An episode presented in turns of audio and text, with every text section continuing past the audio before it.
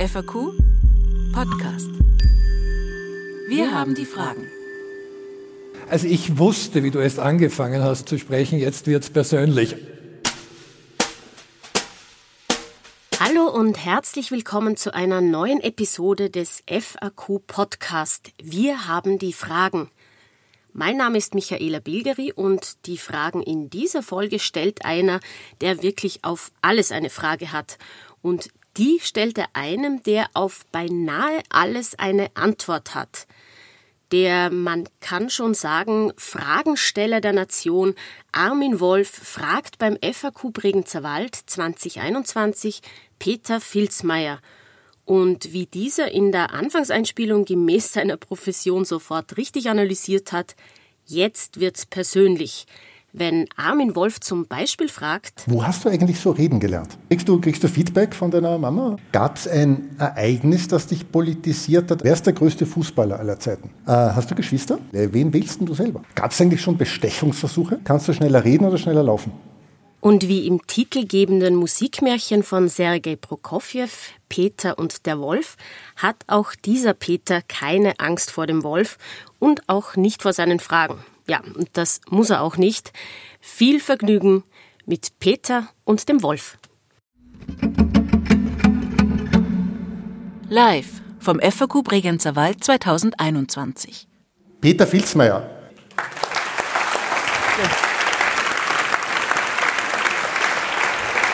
Dankeschön.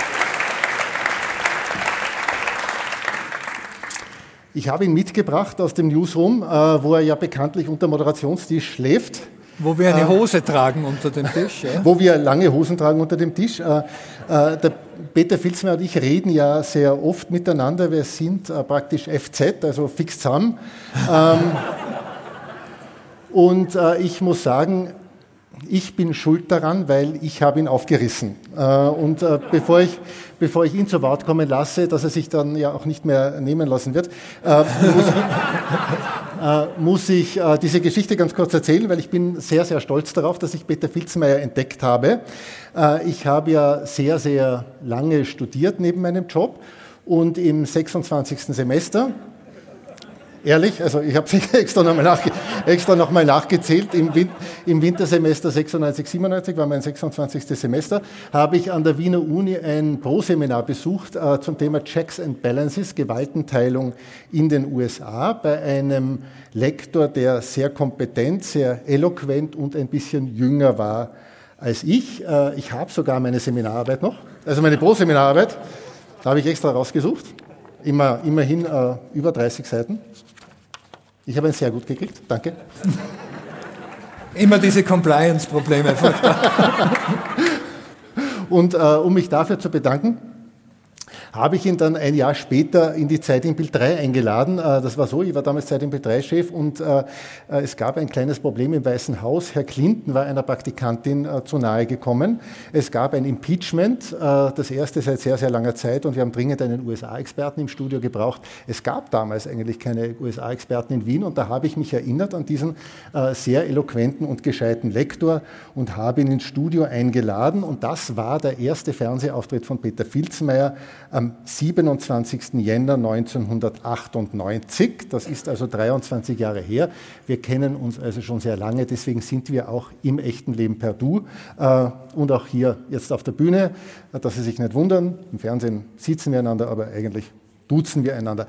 Wie war das damals eigentlich für dich, Peter, an diesem 27. Jänner 98? Hast du damals geahnt, dass das der Beginn einer großen Fernsehkarriere sein wird? Ja, selbstverständlich. Das war strategisch geplant bis ins kleinste Detail. Bis hin zum sehr gut, ne?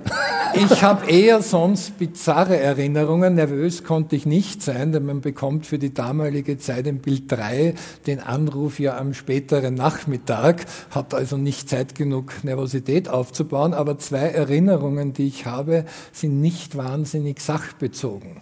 Die erste Erinnerung war, das Thema hat keinen interessiert. Denn offiziell, das war ja jetzt schon die Boulevardversion, die du erzählt hast, Armin, offiziell Offiziell wurde ich eingeladen zum Amtsenthebungsverfahren gegen den US-Präsidenten, denn ein solches hatten die Republikaner, die damals im US-Kongress, dem Parlament die Mehrheit hatten, eingeleitet. Nur haben die Details in formaljuristischer Hinsicht des Amtsenthebungsverfahrens überhaupt niemand von den Zusehern interessiert. Ganz Österreich wollte nur wissen, was genau haben Bill Clinton und Monika Lewinsky miteinander gemacht. Wahrscheinlich möglichst mit Fotostrecke im Hintergrund des Interviews. Und genau dazu war ich nicht kompetent.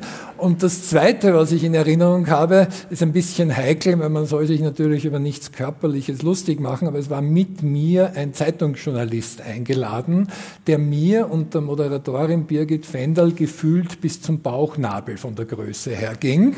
Und da das im Fernsehen etwas seltsam ausgesehen hätte, man stand nämlich bei einem Pult damals, musste der sich auf so ein Beistelltischchen draufstellen. Mit einem gefühlten Ausmaß von 30 mal 30 Zentimeter. Und dann wurde ich doch nervös, aber nicht aus Angst um mich selber, sondern ich habe den Typen wirklich bewundert, dass der es geschafft hat, ohne herunterzuplumpsen, gerade Sätze herauszubringen, da drauf stehend. Er ist nicht heruntergefallen. Ich habe mir den Auftritt nochmal angeschaut in der Vorbereitung auf hier.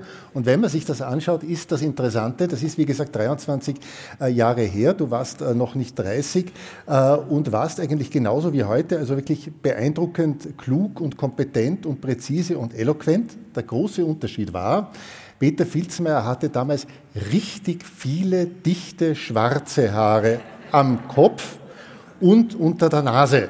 Äh, also so eine richtige Rotzbremsen. Äh, er hat wirklich ausgeschaut äh, wie ein Freddie Mercury Look-alike.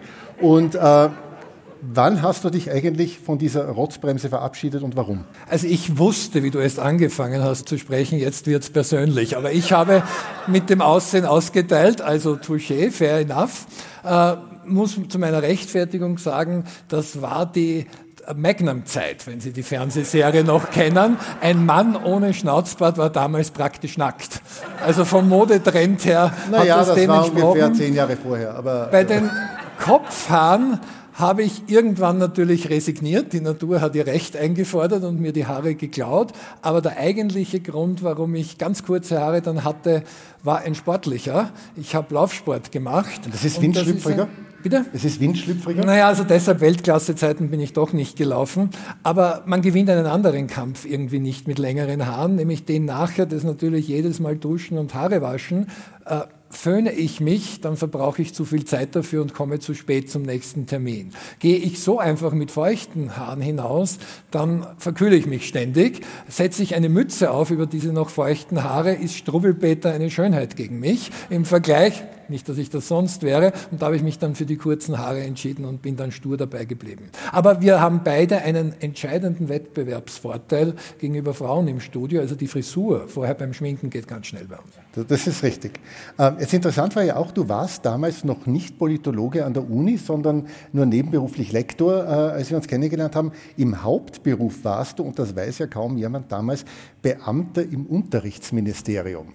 Was hast du dort gemacht? Noch schlimmer, ich war das Wort ist ein Paradoxon, ein Widerspruch in sich, wissenschaftlicher Beamter. Also das ist wie laut schweigen oder alt renovieren. Gab es aber tatsächlich. Und ich habe mich mit Umweltbildung beschäftigt, also thematisch von Umweltbildung, dann später wurde politische Bildung daraus, ist der Weg dann nicht so weit gewesen. Aber da schon der Ausdruck wissenschaftlicher Beamter so nach Paradoxon äh, klingt, habe ich dann noch etwas ganz unglaublich Revolutionäres getan, nicht auf die Uni zu wechseln. Das ist ja langweilig. Die Unis waren damals auch noch nachgeordnete Dienststellen des Wissenschaftsministeriums. Aber ich habe diesen Beamtenstatus von mir als schon Professor gekündigt. Und ich werde nie vergessen, als ich in das Rektorat ging, dem damaligen Rektor persönlich informieren wollte, mich für den Termin bedankt habe und die erste Reaktion war, das dürfen Sie nicht. Und er hat das nicht so als Kompliment gemeint, ich würde sie gerne behalten, das vielleicht auch, aber die Denkwelt auf der Uni war so, einen Beamtenstatus, das darf man nicht kündigen. Und als ich dann schüchtern angemerkt habe, Moment, äh, das bedeutet, Sie dürfen mich nicht kündigen, solange ich die silbernen Löffel nicht stehle, aber es ist doch ein freies Land, also ich dürfte eigentlich schon weggehen. Das war also eine Revolution. Ich bin weiter auf Unis geblieben, aber dann mit ganz normalen privatrechtlichen Verträgen. Die erste Erwähnung von Peter Filzmeier in einer Zeitung war übrigens die Ankündigung eines Vortrags, äh, den er gehalten hat, äh, noch als wissenschaftlicher Beamter am 5. Februar 94, also mit zarten 26. Das Thema war die Sinnhaftigkeit oder Sinnlosigkeit der Entwicklungstheorie für das 21. Jahrhundert am Beispiel der vier kleinen Drachen Südkorea, Taiwan, Hongkong und Singapur. Und wärst du dabei thematisch geblieben, glaube ich, wäre es keine so große Fernsehkarriere geworden. Ähm, äh, jetzt wissen wir ja alle äh, seit deinem Sportbuch, das äh, letztes Jahr erschienen ist, äh, wer es noch nicht kennt, äh, hier, wir werden auch noch darüber sprechen, äh, und, und, Armin Wolf hat es gelesen und das heißt bei einem Sportbuch wirklich sehr, sehr, sehr viel. Ist, ich möchte sogar dazu, es ist das erste Sportbuch, das ich in meinem langen Leben äh, gelesen habe und ich habe wirklich schon wahnsinnig viel Unsinn äh, gelesen äh, und aber noch nie Danke. Und noch, nein, nein, nein, nein, nein, nein, nein, nein, nein. Und und noch nie ein Sportbuch vorher, weil mich Sport so nicht interessiert, werde aber über dieses Buch noch sprechen. Äh, jetzt wissen wir aber aus diesem Sportbuch und aus deinen Auftritten jetzt bei der Fußball-EM und bei Olympia, dass ja dein eigentlicher Berufswunsch Sportreporter war. Warum bist du dann lieber wissenschaftlicher Beamter im Unterrichtsministerium geworden? Weil ich nichts Anständiges gelernt habe. Also es stimmt zunächst die Geschichte. Ich wollte nie wie Grisou der kleine Drache Feuerwehrmann werden, sondern immer Sportreporter. Damals war das noch einfacher als heute, aber ich war auch einer derjenigen, die bei sportlichen Großereignissen dauernd vorm Fernsehen saßen. Channel Hopping war zwischen Kanal 1 und 2 nur möglich, dadurch war das eben einfacher, kam aber nie näher dran, als dass ich einmal bei einer Tageszeitung, dem Kurier in Wien, Redaktionsbote als Ferialjob war. Da kam man auch in die Sportredaktion, aber nicht mal hauptsächlich.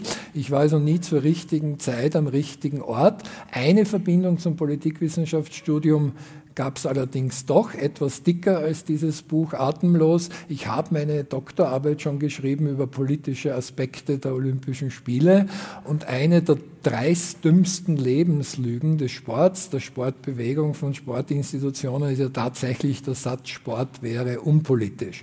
Man muss nicht unbedingt Hitlers Propaganda-Olympiade 1936 in Berlin ausbuddeln, um festzustellen, dass es weltweit, und zwar in regelmäßigem Rhythmus, keine Ereignisse gibt, die so politisch sind wie Olympische Spiele, Fußball-Weltmeister und Europameisterschaften und Co. Jeder, der ein bisschen Euro gesehen hat, hat das in Regenbogenfarben mit bekommen. Jetzt äh, kennen wir dich natürlich alle. Äh, du bist wahrscheinlich einer der bekanntesten Österreicher mittlerweile, weil du äh, einfach sehr, sehr viel im Fernsehen bist. Aber wir wissen ja sehr wenig über dich und das würde ich gerne ein bisschen ändern in der äh, nächsten halben, dreiviertel Stunde äh, und eben ein bisschen über dich reden abseits. Wir werden relativ wenig über Politik reden, aber dafür umso mehr über Peter Filzmeier. Er weiß das noch nicht, aber, äh, aber jetzt sitzt er schon mal da, jetzt kommt er mal nicht mehr aus. und wir haben in der Vorstellung gehört, dass wir uns beide immer so perfekt vorbereiten. Er hat mir genau gar nichts gesagt. Gut, aber ich denke mal, deinen Lebenslauf solltest du ja irgendwie kennen. Aber, Wer weiß, du, wie viele ja, Versionen nein, nein. ich habe. Das ja. soll schon bei Politikern vorgekommen ja, sein. Also, ich, ich, ich Eine deutsche Kanzlerkandidatin hat große Probleme damit. Nein, nein. Äh, ich versuche es mal mit der ersten Frage, wenn du irgendwas googeln musst, irgendwie nimm dir die Zeit. Ähm, also, was haben denn deine Eltern so gemacht? Die haben was wirklich Anständiges gearbeitet. Also mein Vater war Bewährungshelfer, also ich war nicht sein Proband, bevor es Verschwörungstheorien auftauchen. geholfen, oder? Und meine Mutter war, das hätte ich fast Bankbeamtin gesagt, Bankangestellte natürlich, aber mit dem Wort Beamtin hätte ich symbolisieren wollen, klassische Nachkriegsgeneration, wo man einen Job von 9 bis 17 Uhr angestrebt hat, der auch möglichst fürs ganze Leben halten soll. Also die heutige Mobilität als Positivbegriff war damals der Gott sei bei uns und das muss man bei der Nachkriegsgeneration natürlich auch sehr verstehen, aber da war Politikwissenschaftler schon was sehr Dubioses für Sie. Hm, ja, wie haben Sie reagiert, wie du gesagt hast, du willst Politik studieren? Mit liebevoller Distanz. aber haben Sie es finanziert? Sie haben das Studium finanziert. Ich habe das, was ich bin und was ich mache, natürlich Eltern zu verdanken, denn die haben mir das Wichtigste ermöglicht, was es überhaupt gibt, eine Bildung, die das Fundament war für alles, was ich später gemacht habe, auch für Dinge wie Reden und Schreiben, auch wenn es über Sport ist. Hm. Äh, hast du Geschwister? Nein. Ähm, hättest du gern Geschwister gehabt? Also ich habe meine Nächte nicht schlaflos damit verbracht, darüber nachzudenken. Gut, jetzt äh, hast du schon gesagt, Sportreporter hat sich nicht ergeben, aber jetzt kann man an der Uni Wien, äh, konnte man auch schon in den 80er Jahren, glaube ich, über 200 Fächer studieren. Äh, warum ist es dann gerade Politikwissenschaft geworden? Ich habe Trial-and-Error-Verfahren gemacht. Ich habe angefangen mit einem Doppelstudium, einerseits Rechtswissenschaften und andererseits, das war damals noch kombinationspflichtig, Politikwissenschaften und Publizistik und Kommunikationswissenschaft, also doch nicht ganz so fern von den Medien von Anfang an. Und es gibt zwei Versionen, die mir weniger gefallen. Ich bin beim Rechtswissenschaftsstudium sehr früh, sehr kläglich gescheitert. Die mir mehr gefallende ist, ich fand heraus, was wirklich spannend ist, die Politikwissenschaft. Gab es ein Ereignis, das dich politisiert hat? Also von, von deinem Jahrgang her könnte Hein Burg irgendwie hinkommen, es könnte hinkommen, Jörg Haider übernimmt die FPÖ, die Debatte rundherum, die Waldheim-Debatte, irgend sowas? Kreisky war es nicht mehr, weil das war mehr während meiner Schulzeit und ich halte diese geschönten Geschichten aus der Vergangenheit. Ich habe schon damals in der Sandkiste mich so für Politik interessiert, für ziemlich frivol. Außerdem kann ich mich erinnern, hast du das in einem Interview mal aufgedeckt, das hat ein Ex-Bundeskanzler Alfred Gusenbauer gesagt, dass er schon in der Sandkiste Kanzler werden wollte und hat sich dann auf ein Ereignis von Kreisky bezogen und du hast einfach nachgerechnet und kamst drauf, der saß mit elf in der Sandkiste, was auch ein etwas seltsames Bild war. Aber also Kreisky war es nicht. Aber es, es, gibt, es gibt die unterschiedlichsten Hobbys. Also wir, wir wollen das nicht verurteilen. Also, also auch wenn Sie heute noch in der Sandkiste gerne Ihre Nachmittage verbringen. Also, also der Haken okay. war eher, dass er seinen privaten ja. Sandkistenfetisch so öffentlich gemacht ja. hat. Aber äh, es war dann ein bisschen Heimburg, aber mehr das Mitverfolgen dann die Affäre Waldheim, weil das war dann doch in den 80er Jahren zu einer Zeit, wo man zum Glück, also da muss ich mich bei meiner Geschichtelehrerin auch bedanken, mehr Geschichtsbewusstsein entwickelt hat und das war so symbolisch für die Tabuisierung des Themas und ich bin dadurch drauf gekommen, wie wenig ich selbst von Großeltern, mein Großvater ist damals schon gestorben gewesen, aber von meiner Großmutter oder Tanten, Onkeln ähnlichen Alters nicht erfahren habe und wie sehr es auch tabu war und fast noch unvorstellbar war, einfach zu fragen. Und zwar nicht mit dem Hintergrund zu fragen, das müssen alles Kriegsverbrecher gewesen sein, sondern aus ehrlicher Neugier. Und das hat sehr lange gedauert, bis sich das abgebaut hat. Und da hat mich schon wahrscheinlich auch sozialisiert, zumindest was politische Sozialisation betrifft, Waldheim-Affäre. Hast du dich eigentlich äh, für Politik nur theoretisch und intellektuell interessiert oder warst du auch mal politisch aktiv, also in der Schülervertretung an der Uni, in einer K-Gruppe äh, oder was in einer schlagenden Burschenschaft oder zumindest demonstrieren? Ich war mal stellvertretender Schulsprecher, aber dort schon ein friendly Alien, weil keiner dieser parteinahen Schülerorganisationen angehören. Vielleicht war ich es deshalb nur ein Jahr und habe sonst keine mir bekannte Jugendsünde. Also ich war nicht wie gewisse andere Leute mal in der jungen ÖVP. Ja, das ist ja auch nichts Schlimmes. Wir sind manche schon Bundeskanzler geworden. Also, ähm, und zwar äh, direkt aus der jungen ÖVP. Und zwar direkt aus der jungen ÖVP. Also wenn ich, wenn ich überhaupt wenn ich es richtig sehe, überhaupt erst vor zehn Tagen aus der jungen ÖVP ausgeschieden, weil mit 35 jetzt zu alt für die junge ÖVP. Aber, das ist äh, aber so ähnlich, weil ich habe gelernt, obwohl ich jetzt nicht mehr im klassischen öffentlichen Dienst bin, ich bin dort immer noch äh, Mitglied der Gewerkschaft öffentlicher Dienst, weil dort scheidet man scheinbar nicht durch Kündigung aus, sondern nur durch Tod. Na, ich glaube, man kann auch austreten aktiv, aber äh, ja. Jetzt, ja, so aktiv mit dem Tod, das war mir zu aktiv.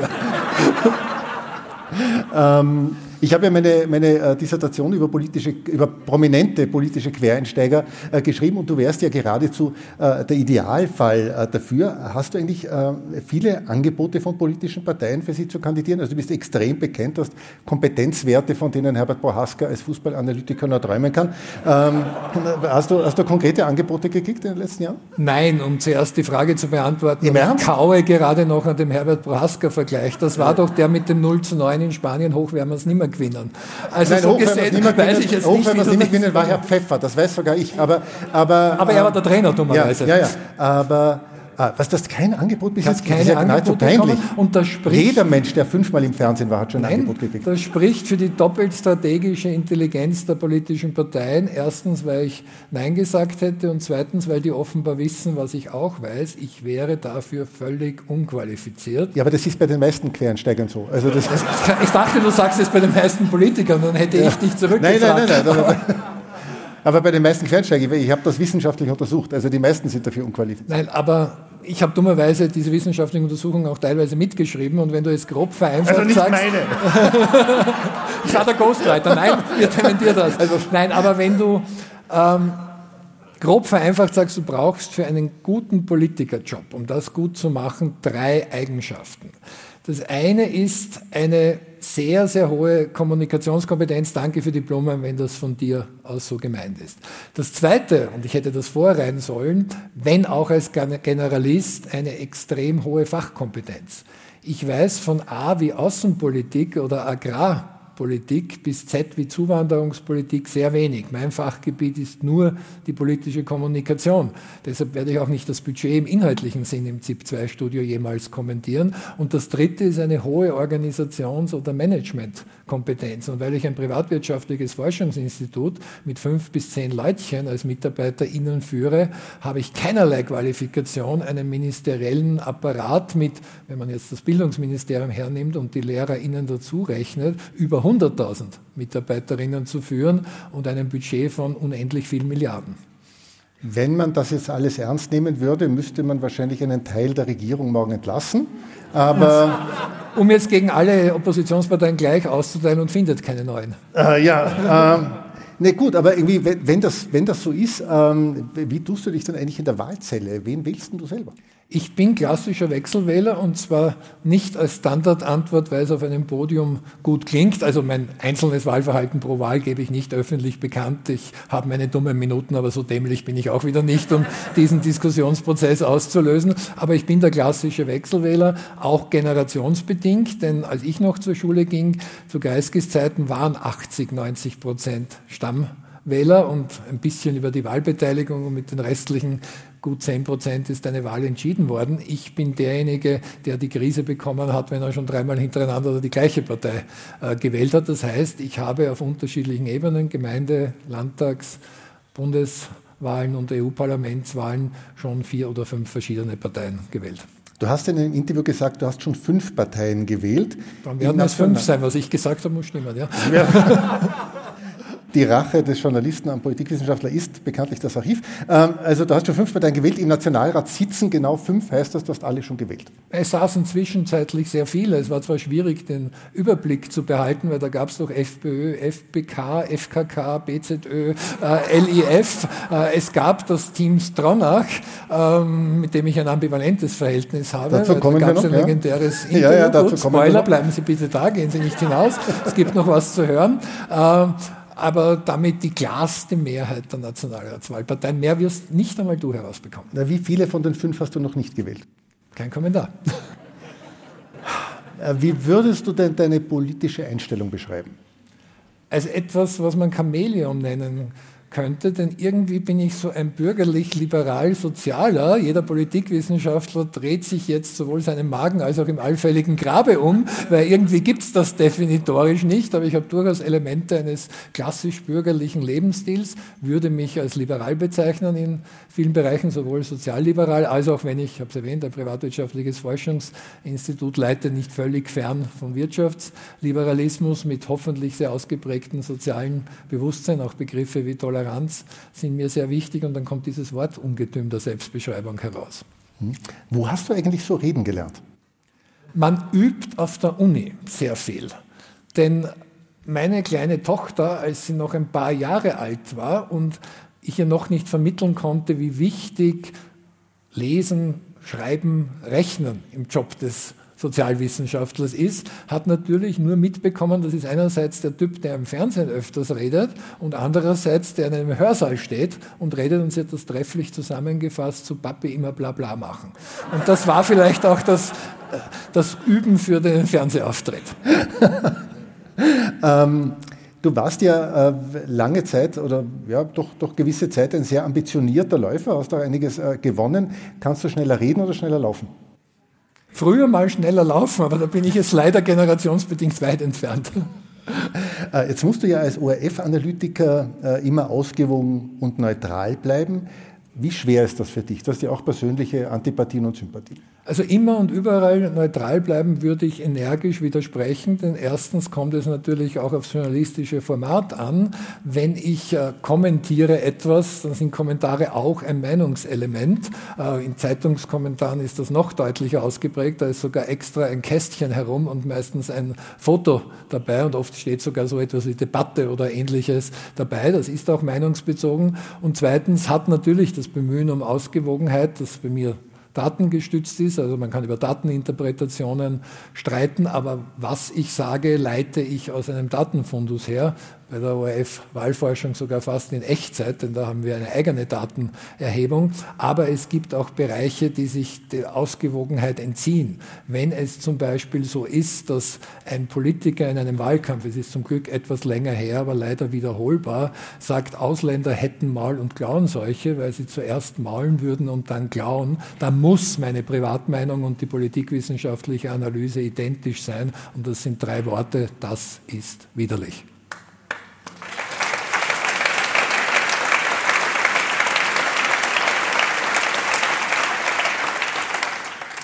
Gab es eigentlich schon Bestechungsversuche? Keine, die ich mitbekommen habe oder die hoch genug gewesen wäre. okay, äh, gibt es Interventionen?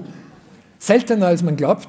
Also es gibt natürlich eher im Umfeld von Politikern der zweiten und dritten Reihe Leute, die meinen, die Selbstverwirklichung ihres Jobprofils ist, sehr, sehr lange Mails oder SMS zu schreiben, was nur ihr jeweiliger Chef oder Chefin, also der Politiker, die Politikerin richtig sehen und wir alle in den Medien sowieso falsch. Ja, die schreiben dir auch? Die schreiben mir auch, vielleicht okay. mit Textbausteinen. Okay, die müssen echt viel Zeit haben, ja. Ähm, gut, die kriegen bezahlt dafür, nicht? Also nicht nur, hoffe ich, aber unter anderem. Aber das ist schon das nicht so häufig. Die Anrufe von Politikern sind in wirklich mittlerweile, dass das halb charmant erwähnt, 23 Jahren im Fernsehen sehr, sehr selten und sie wären auch äh, kontraproduktiv.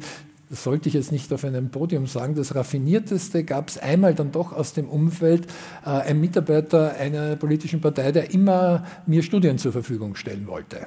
Und zwar durchaus im Original, also nicht erst irgendwelche kreativ gestalteten Grafiken, die immer so aussehen, dass sie der jeweiligen Partei nützen und Wohlwollendes zeigen, sondern die gesamten Studien. Und das ist raffiniert, weil einem Wissenschaftler zu sagen, danke, nein, bei Studien, die einen spannenden Inhalt haben, das hat was. Jetzt bist du trotzdem als vielleicht erster Politologe in Österreich, äh, man muss so sagen, wohlhabend geworden. Also du hast mehrere Firmen und hast auch mal im Trend gesagt, wir haben nur gute oder sehr gute Jahre.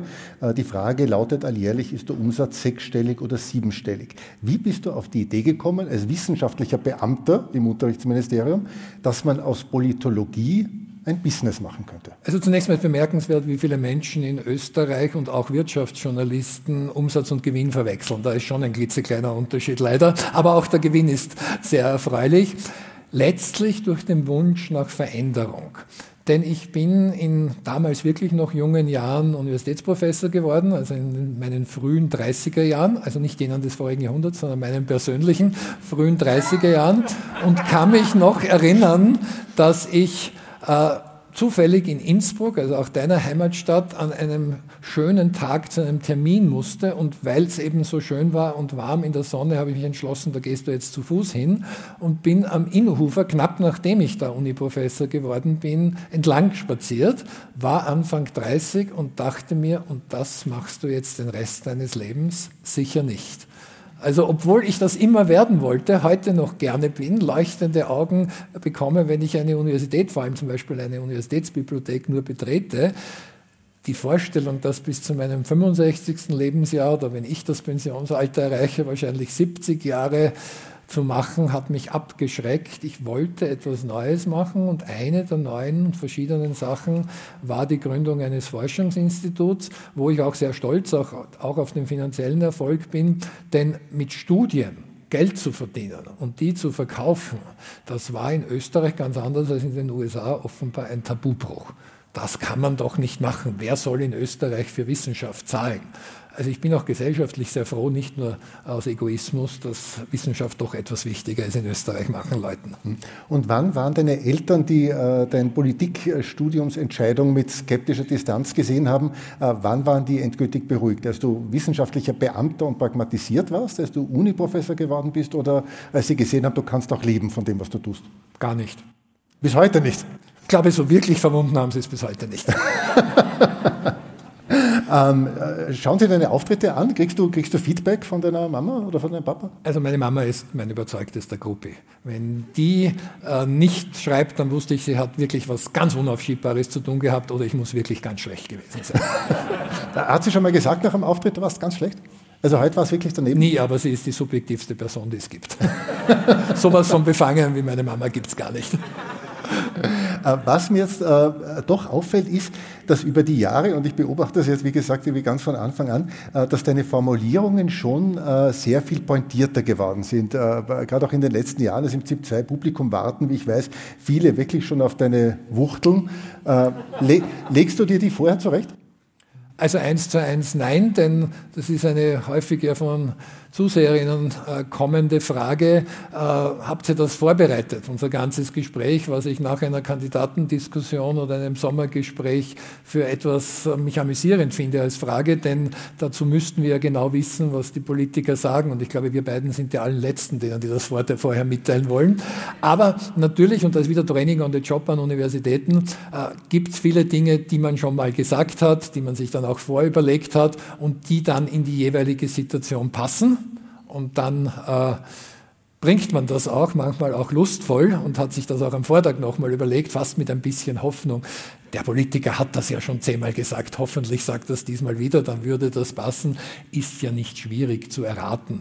Denn wenn beispielsweise eine Partei Zuwanderung in den Mittelpunkt stellt, dass das dann auch in einer Kandidatendiskussion kommt. Um ein Beispiel zu bringen, äh, beim Nationalratswahlkampf 2017 habe ich einem Kandidaten sinngemäß vorgeworfen, er würde auch sagen, äh, das Problem bei den österreichischen Kindergärten sind mit Burka in zweiter Spur äh, parkende äh, Frauen, die einen Stau verursachen, um irgendwie auf das Thema äh, Zuwanderung umzulenken. Und es kam dann auch sinngemäß so in die Richtung. Aber, aber äh, drückt mich der Eindruck, dass du pointierter wirst?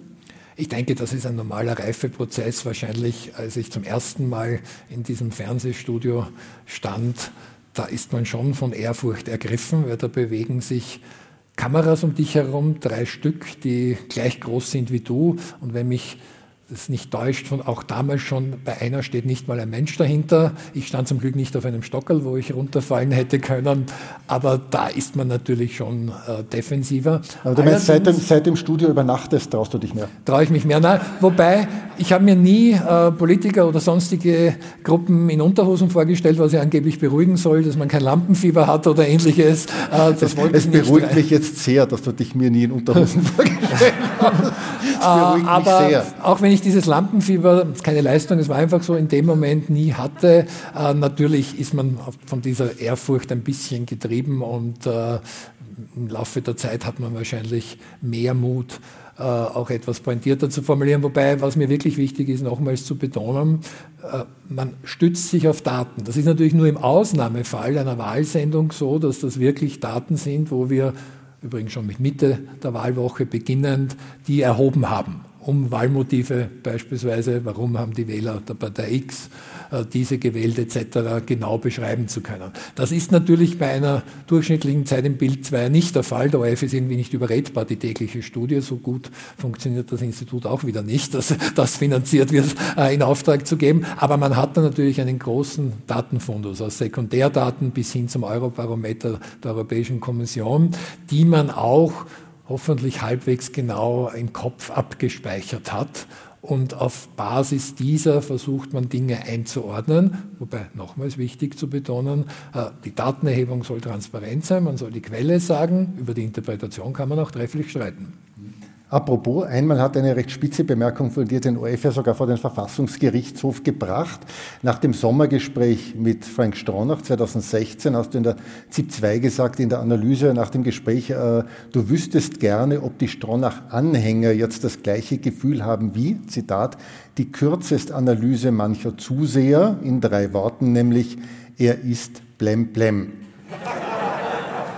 Das war schon heftig. Ähm, Die Medienbehörde hat tatsächlich den ORF dann verurteilt in erster Instanz, äh, das Bundesverwaltungsgericht in zweiter Instanz, aber der Verfassungsgerichtshof, zu dem der ORF dann äh, vernünftigerweise gegangen ist, hat gesagt, das war erlaubt. Und ich möchte einen Satz aus der Begründung vorlesen. Zitat, gibt ein Politiker durch sein Verhalten und seine Äußerungen dazu Anlass, muss es im Interesse jedes, jenes öffentlichen Diskurses, den das Recht auf freie Meinungsäußerung schützt, auch möglich sein, darauf hinzuweisen, dass der Kaiser nackt ist, sagt der Verfassungsgerichtshof. Ähm, die,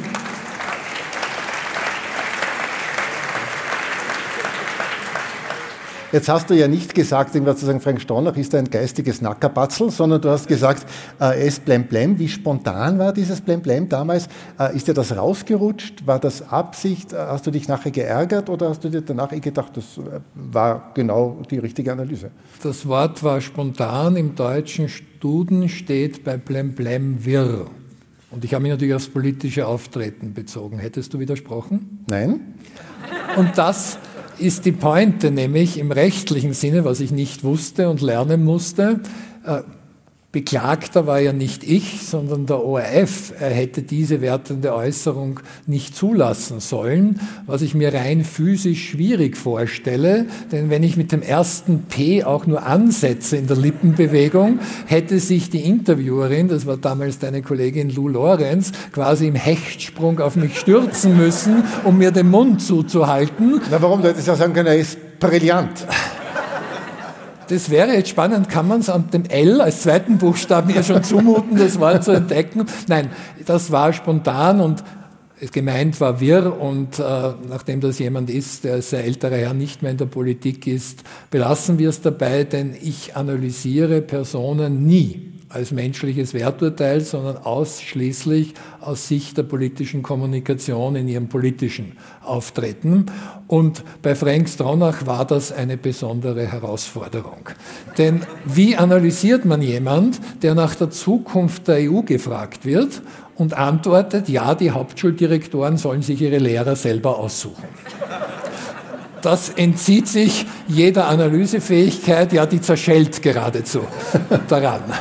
Und selbstverständlich bin ich dann schon so ein bisschen selbstzentriert, dass man sich überlegt, äh, wenn man klassische Analyseschematas anwendet und Sie alle sehen und hören dazu und denken sich, ist das der Einzige, der nicht mitkriegt, dass das etwas wirr sein könnte. Wenn ich jetzt ein billiger Populist wäre, könnte ich ja jetzt mit dem verwendeten Ausdruck versuchen, äh, hier eine empirische Testung zu machen. Ich habe ja gesagt, manche Zuseher könnten diesen Eindruck haben. Gibt es wirklich überhaupt niemand im Raum, der diesen Eindruck hatte? Ich glaube, ich würde den Test vielleicht gewinnen. Nein, ich wollte damit schon wie gesagt, das Wort war spontan, ausdrücken, dass das sich der klassischen politischen Analyse ja auch dem klassischen politischen Diskurs entzieht. Aber hast du dich danach äh, geärgert oder gab es andere äh, Analysen, wo du dich danach äh, geärgert hast, dachte, da habe ich jetzt daneben gehauen?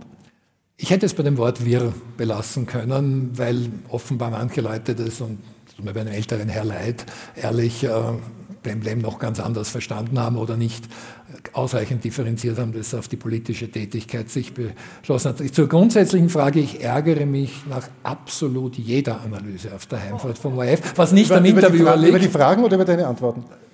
Es liegt auch nicht am Interview, wollte ich gerade die Ehrenerklärung abgeben. Nein, aber zum Glück bei etwas, was hier alle als Zuhörerinnen nicht mitbekommen, nämlich weil ich dann so nach und nach natürlich draufkomme, was noch viel besser gepasst hätte als Antwort. Und in der Situation mir eben nicht einfällt. Der Vorteil ist, das wissen im Regelfall die Leute nicht. Aber da denkst du dann plötzlich an eine Studie, das hätte doch zu 100 Prozent dazu gepasst. Nur das hilft, wenn die Zeit im Bild 2 um 22.30 Uhr aus ist, um 23 Uhr halt niemand mehr. Geht aber zur Beruhigung dem Fragesteller ganz genauso. Nach der Sendung fallen mir immer die brillantesten Fragen ein. Äh, dummerweise immer 20 Minuten Hätte ich gesagt, wir könnten dann darüber chatten, hat sich in der Politik aber nicht bewährt. Ja. Genau. genau. Du hast übrigens, du hast übrigens als, ähm, was, was wenige Leute wissen, du, äh, du, hast als Schüler mal einen Aufsatzwettbewerb gewonnen mit dem Titel Worte statt Waffen. Äh, fand ich irgendwie sehr, äh, sehr hübsch. Äh, mittlerweile gehst du ja äh, mit den pointierten Formulierungen noch weiter, kommt mir vor. In deinem Sportbuch, das ich sehr aufmerksam gelesen habe, kommt. Ach, du warst das. Ja, und wie ich gelernt habe, was knapp, knapp 25.000 andere, irgendwie großer, großer Erfolg. in dem Sportbuch kommt gezählte viermal das Wort geil vor. Müssen wir damit rechnen, dass das in deiner nächsten ZIP-2-Analyse auch vorkommt? Das Sportbuch hat nach meiner Erinnerung circa 300.000 Zeichen. Also bei viermal dürfte die Wahrscheinlichkeit nicht so extrem hoch sein.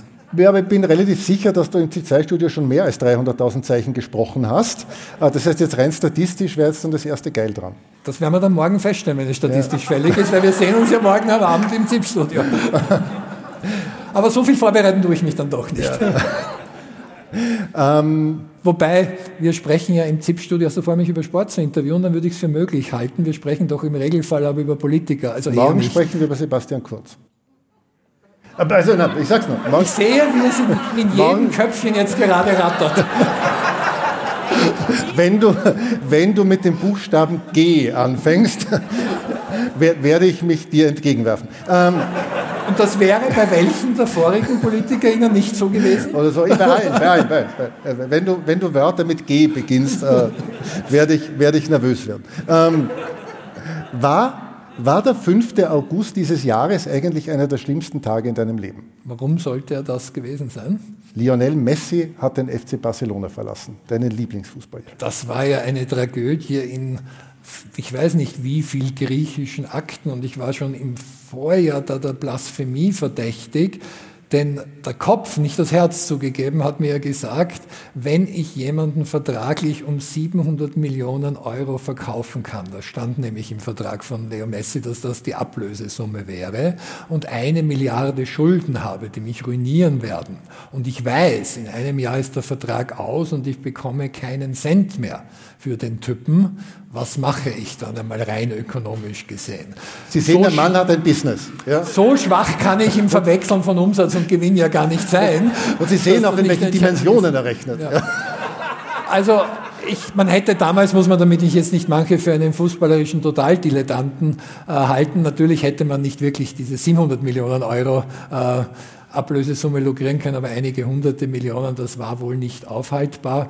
Insofern war jetzt der Schmerz gar nicht so groß, sondern mehr im Vorjahr schon äh, da gewesen.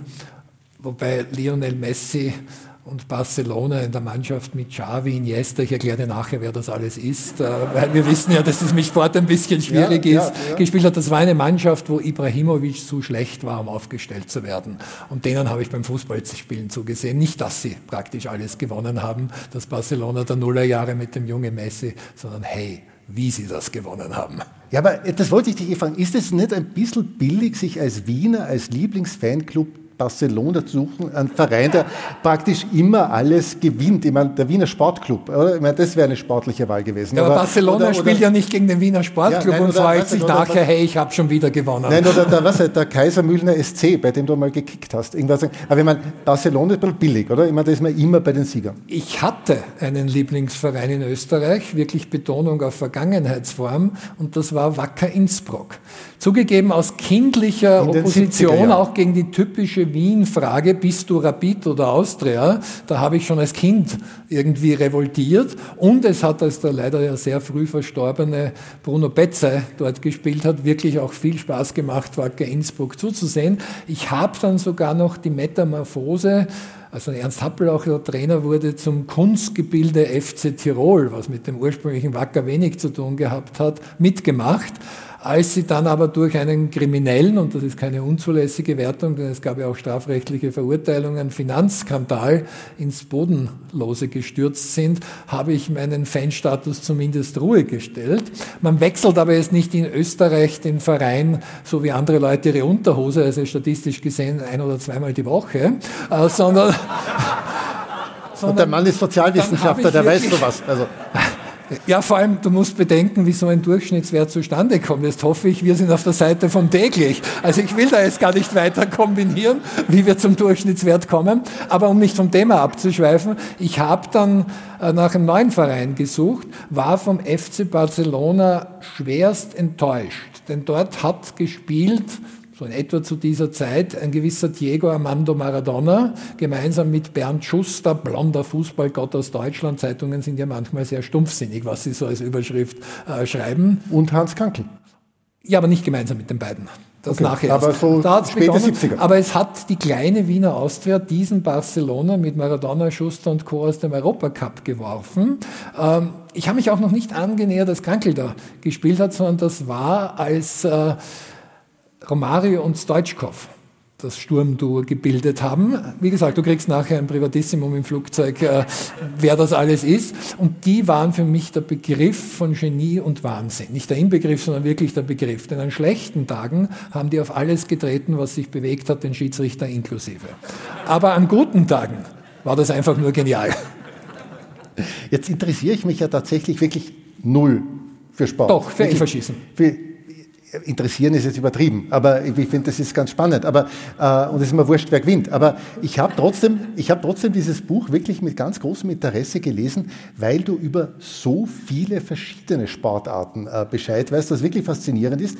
Und ich wäre zum Beispiel nie auf die Idee gekommen, dass Biathlon interessant sein könnte. Also diese bizarre Kombination aus Langlaufen und Schießen, irgendwie, was ist ein Sport für sportliche Jäger oder sowas. Irgendwie, und du hast aber eine eigenartige Faszination für Biathlon. Warum? Also ich hatte durchaus auch das pazifistische Misstrauen gegenüber einer Sportart, wo Leute mit einem Gewehr durch die Gegend laufen. Nicht, dass ich geglaubt hätte, die dürfen das auch außerhalb des Schießstandes verwenden, was vielleicht den Rennverlauf spannender gemacht hätte, aber dann doch meinem Pazifismus widersprochen hätte. Aber die Faszination kommt für mich als Laufsportler logischerweise daher.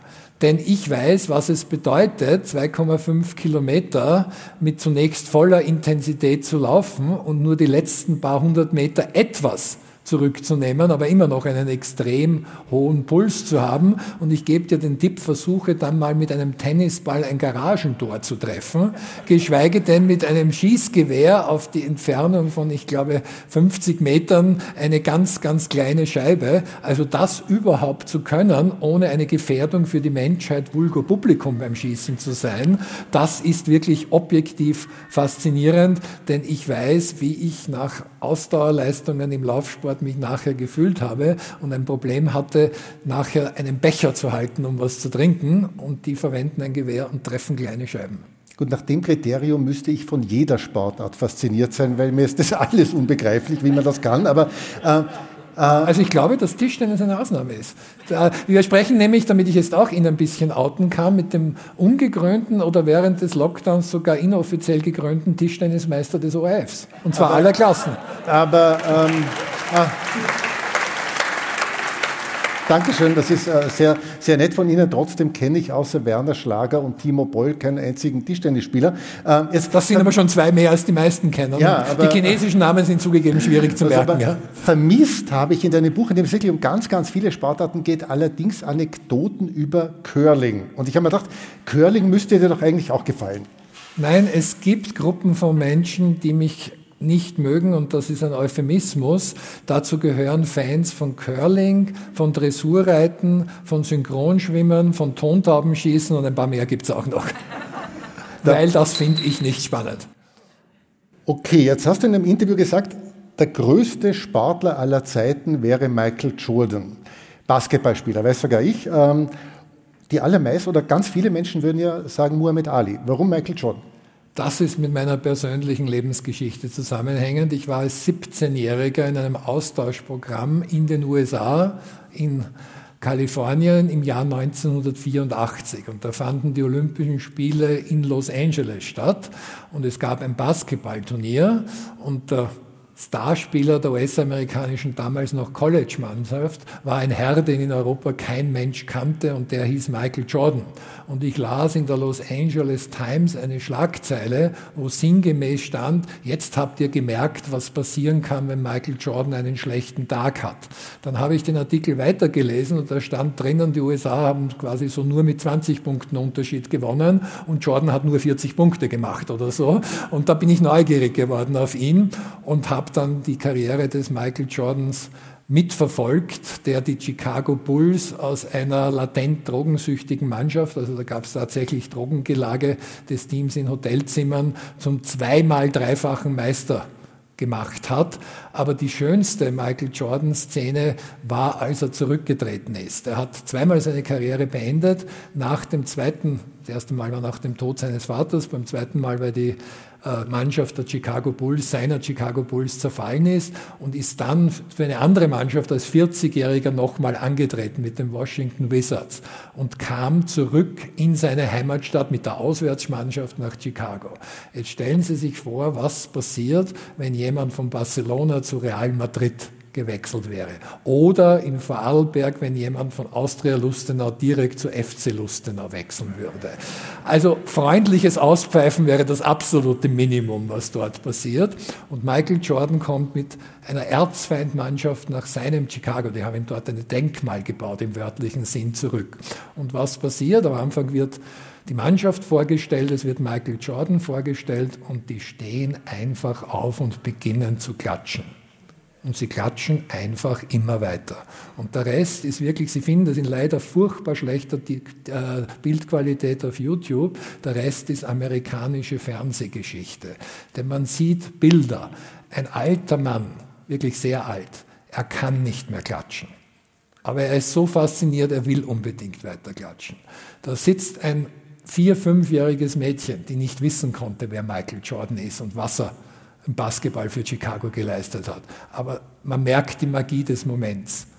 Das Mädchen will unbedingt weiter klatschen. Nicht jubeln, immer nur klatschen. Es waren die längsten Standing Ovations in der Geschichte des Sports weltweit. Und wenn nicht Michael Jordan irgendwann einmal ein Mikrofon bekommen hätte und sich bedankt hätte, die würden heute noch stehen und klatschen. Machen wir einen ganz schnellen kleinen Sport-Rap. Wer ist der größte Fußballer aller Zeiten? Lionel Messi. Tennis. Jimmy Connors. Tennis Frauen. Chris Evert. Skifahren. Männer und Frauen. Marcel Hirscher, Lindsey Vonn. Marcel Hirscher mehr als Ingemar Stenmark. Ich wollte, das war jetzt fast taktisch, ich gebe es zu, weil mir ist bei den ersten drei Rap-Antworten aufgefallen, wenn ich jetzt noch ein paar schon so alte Menschen sage, dann verrate ich zu viel über mein Alter. Ähm, Formel 1. Ronny Peterson. Tischtennis. Marlin. ähm, Synchronschwimmen. Passe. Ja? Passe. Die heißt nicht so, sondern ich passe. Das muss man Armin Wolf ja. erklären. Ja. ja.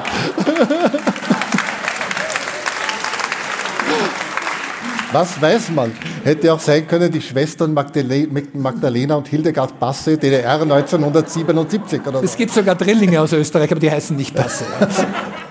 Was, es gibt Drillinge, die synchronschwimmen? Es gibt Drillinge, die schwimmen aber nicht im gemeinsamen. Bewerb, dürfen sie nicht. Wobei, das wäre vielleicht die Chance auf die Goldmedaille, aber das geht nicht. Okay, jetzt interessanterweise kommt in deinem Buch Golf nicht vor, außer ich habe es überlesen, aber ich habe es, glaube ich, nicht überlesen. Äh, was ja deswegen interessant ist, weil das doch so der Leistungssport äh, von Herren unseres Alters ist, wenn Sie sich nicht gerade ein völlig überteuertes äh, Carbon-Fahrrad kaufen, das maximal vier Kilo wiegt und mit dem man die Tour de France gewinnen könnte, wenn man über den nächsten Hügel käme. Ähm, das es aber auch mit kleinen, heimlich eingebauten Elektromotoren zum Kaufen gibt, wahrscheinlich. Wahrscheinlich. Hast du ein völlig überteuertes Carbon-Rennrad und spielst du Golf? Nein, ich habe als Ausleben meiner Midlife-Crisis eines von diesen sparsamen Autos, wo man nämlich das Dach weglassen kann. Äh, und das war das Ausleben meiner Midlife-Crisis, sprich ein Cabrio. Und dann war das Golf nicht mehr attraktiv. Wobei der Verlag, Verlage sind ja furchtbar gemein, hat mir ein Zeichenlimit eben gesetzt. Also ich hätte mehr als diese 300.000 Zeichen geschrieben und da wäre dann sicher auch eine Golfgeschichte dabei gewesen, weil ich habe einmal im Fernsehen wirklich zufällig reingestolpert, die British Open gesehen und da war ein Australier, Greg Norman, vor der Schlussrunde ganz weit hinter dem Führenden unter anderem auch Briten und hat dann die Schlussrunde so fantastisch gespielt. Und ich hatte den britischen BBC-Kommentator, der immer sich darüber geärgert hat, aber auf noble britische Art. Also ich habe ganz fasziniert mitverfolgt, wie kann man so nobel sagen, bitte schieb doch jetzt endlich einen Ball dagegen, weil wir wollen nicht, dass du das gewinnst. Ich habe keine Ahnung, wie man im Fernsehen in ein britisches Golfturnier stolpert. Aber Wenn man gerade in London ist. Also ja, aber da gab es nur einen Fernsehkanal. Es gab sicher mehrere BBC-Kanäle. Ja, also egal. Ähm, jetzt ähm, Du bist ja ausnehmend fit, sieht man dir auch äh, an. Du warst ein ziemlich starker Mittelstreckenläufer, hast auch ein, ein paar Volksläufe äh, gewonnen. Man, man, merkt, der Mann hat keine Ahnung. Mittelstrecke ist 800, 1500 Meter. Ich bin gelaufen so 10 Kilometer Halbmarathon. Aber das nur zur Erklärung ja, für die Sportfans. Was ist das da? Ich dachte eben, Marathon ist die Langstrecke. Nein, also 800, Meter? 1500 Meter Meile, auch bei den 3000 was Metern ist, ist dann 10.000 Meter? Wie Ab 5000 Meter ist es Langstrecke. Das ist schon Langstrecke? Ja. Okay, also du bist die kurze Langstrecke gelaufen. Ähm, und das und das aber ziemlich gut. Also du standest auch schon mehrfach in der Zeitung als, als Gewinner von, von Volksläufen. Aber vor drei Jahren, 2018, hatte ich eine Endokarditis erwischt. Äh, das ist ähnlich schlimm, wie es klingt, eine bakterielle Infektion am Herzen. Und das war tatsächlich lebensbedrohend. Ähm, das war auch das einzige Mal, nach deiner Operation dann, irgendwann ein paar Wochen später, warst du im Studio äh, für eine, für eine Analyse. Das einzige Mal in diesen 23 Jahren, dass du äh, vor der Analyse gesagt hast, das geht nicht und dann gehen musstest. Hat diese Erkrankung für dich was verändert? Also nicht jetzt im religiösen oder als Agnostiker esoterischen Sinne, aber das Klischee, dass es manches bewusster macht, was man auch genießen sollte, stimmt. Auch eine gewisse Gelassenheit, über welche Dinge man sich nicht mehr aufregen sollte. Aber was jetzt auch wichtig ist, googeln Sie die Krankheit nicht. Das ist wirklich nicht schön, aber alles gut und ich gehe auch wieder laufen. Ich war gestern hier im Bregenzer Wald eine Stunde laufen und habe mich nachher nach wie vor gut gefühlt. Das freut uns sehr. Ähm, Peter, vielen Dank, dass du äh, da warst, dass du dieses Gespräch mit mir geführt hast, äh, vor allem, dass du das heute äh, geführt hast. Äh, du verbringst nämlich deinen Geburtstag mit uns. Ähm, du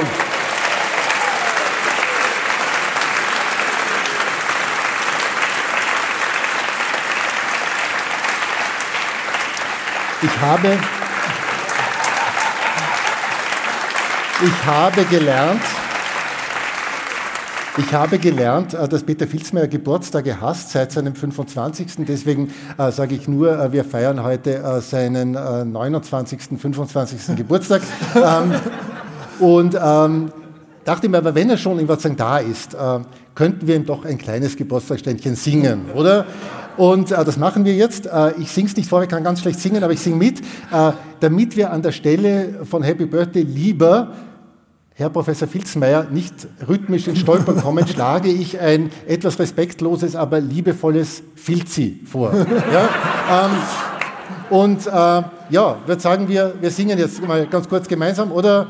Happy Birthday to you, Happy Birthday to you, Happy Birthday, lieber Filzi. Happy Birthday to you. Danke. Dankeschön. Danke.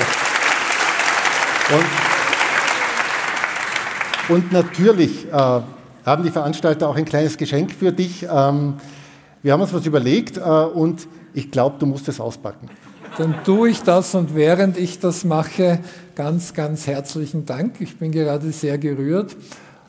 Es ist ja so, man kann seinen Geburtstag auf vielerlei Arten feiern, also Feste zum Beispiel wären eine Möglichkeit, romantisches Essen zu zweit. Ich lasse mich eine Stunde von Armin Wolf ausfragen, so hat jeder seine Vergnügungen und äh, Meine ja. einzige kleine Rache war, dass ich das heute in der Früh schon auf Twitter kundgetan habe, meine seltsame Geburtstagsvorliebe. Also Twitter, falls das irgendjemand nicht weiß, das ist dort, wo fast 500.000 Leute Armin Wolf folgen und ein paar Verwirrte mir. Aber das also, ist aber, weil du nur über Sport witterst und nicht genau, über Politik. Das, das, das, hättest du, das hättest du noch äh, deutlich mehr.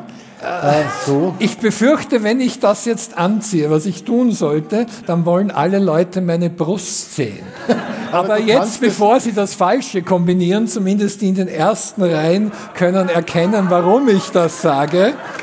Da gibt's nämlich ein Foto von mir fast heute im Fernsehstudio und eines damals aus den 90er Jahren wo also Magnum quasi frisch rasiert war im Vergleich zu mir. Dankeschön. How it, started.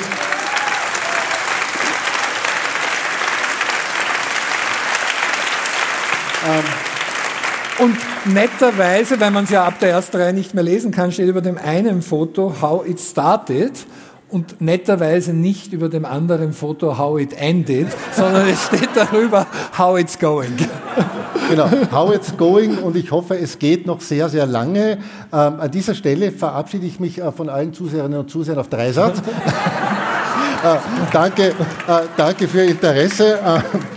Äh, wir sehen uns morgen Abend äh, schon wieder im ZIP-2-Studio, analysieren das äh, letzte Sommergespräch in diesem Jahr mit Sebastian Kurz. Und hier geht es jetzt auch noch weiter. Und die Aurelia Bartok sagt Ihnen jetzt noch ganz kurz wie. Vielen, vielen Dank, dass Sie da sind. Wir haben uns sehr darüber gefreut. Ich hoffe.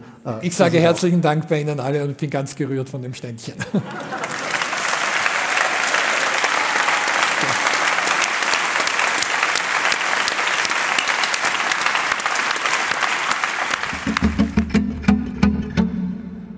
Das war Armin Wolf im Gespräch mit Peter Filzmeier beim FAQ Bregenzer Wald 2021.